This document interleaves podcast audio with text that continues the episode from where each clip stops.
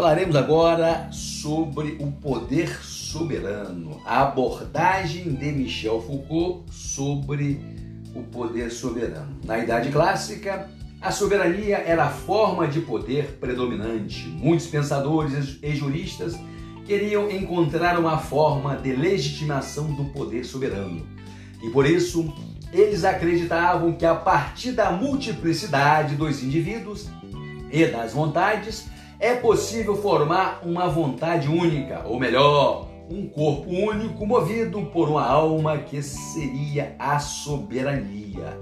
Trata-se de uma tecnologia de poder característico das sociedades absolutistas que antecederam a democracia. Essa técnica absoluti absolutizava o poder do soberano sobre os súditos, condicionando-os a servir-lhes de forma voluntária. Um dos pensadores que defendiam essa modalidade de poder era Hobbes, que em sua obra Leviatã apresenta um personagem mitológico como uma analogia para legitimar sua teoria de poder do Estado.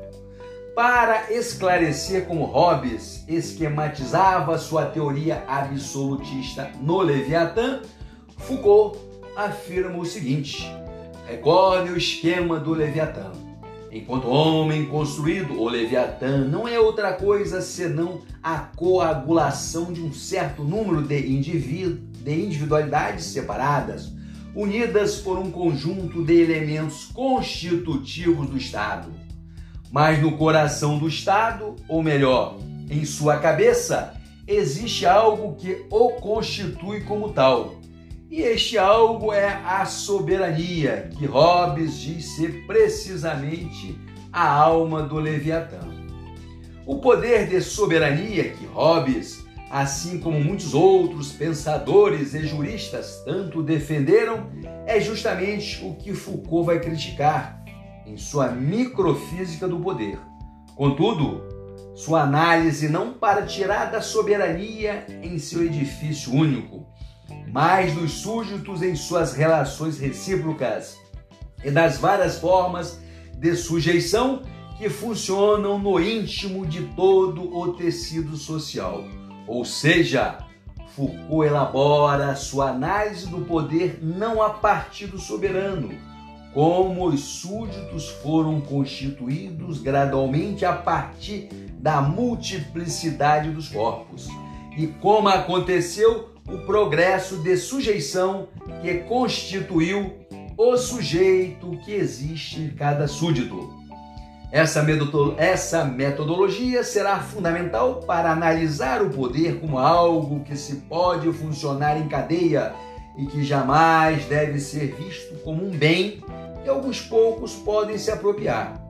A esse tipo de método, Foucault chamará de análise ascendente, por se tratar de um tipo de pesquisa que irá partir dos mecanismos infinitesimais com seus elementos e depois analisar todo o desdobramento desses mecanismos em mecanismos mais gerais, com formas de poder mais globais, ou seja, analisar a maneira como os procedimentos de poder vão atuar nos níveis mais baixos da sociedade e depois se deslocam, expandindo-se para serem investidos e anexados em fenômenos mais globais. Para entender melhor como esse deslocamento do poder atua na sociedade, é preciso ficar atento à relação de acontecimentos como a ascensão da burguesia como classe dominante no final do século XVI e a internação dos loucos. A situação dos loucos ficou muito complicada, pois as cidades escorraçavam-nos de seus muros para que depois ele, ele fossem recebidos nos hospitais e tratados como loucos, um lugar de detenção reservado aos insanos. E essa atitude era só uma das tecnologias de poder que excluíam aqueles que eram inúteis para a produção industrial. Embora essa discussão sobre a loucura seja rica e profunda, está sendo usada aqui apenas com um dos elementos fundamentais para compreender como Foucault parte de baixo para examinar o funcionamento dos mecanismos de poder.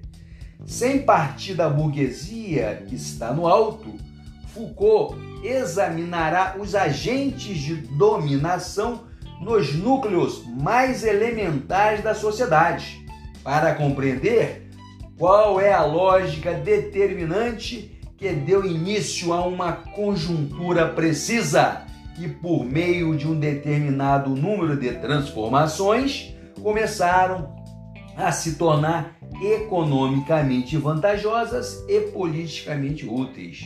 Quando Foucault faz esse exame, ele afirma que será desnecessário que a burguesia excluísse os loucos, embora o interesse da burguesia não fosse a exclusão ou repressão em si, mas a técnica e os procedimentos de exclusão, que seriam fundamentais para sustentar os mecanismos globais do sistema do Estado. Portanto, mesmo que na soberania existisse uma tecnologia de poder centralizada no soberano, como por exemplo, a ideia de que o rei tinha o direito sobre a vida dos súditos e com isso ele determinar quem deveria viver e quem deveria morrer, sem ter que prestar esclarecimentos a ninguém.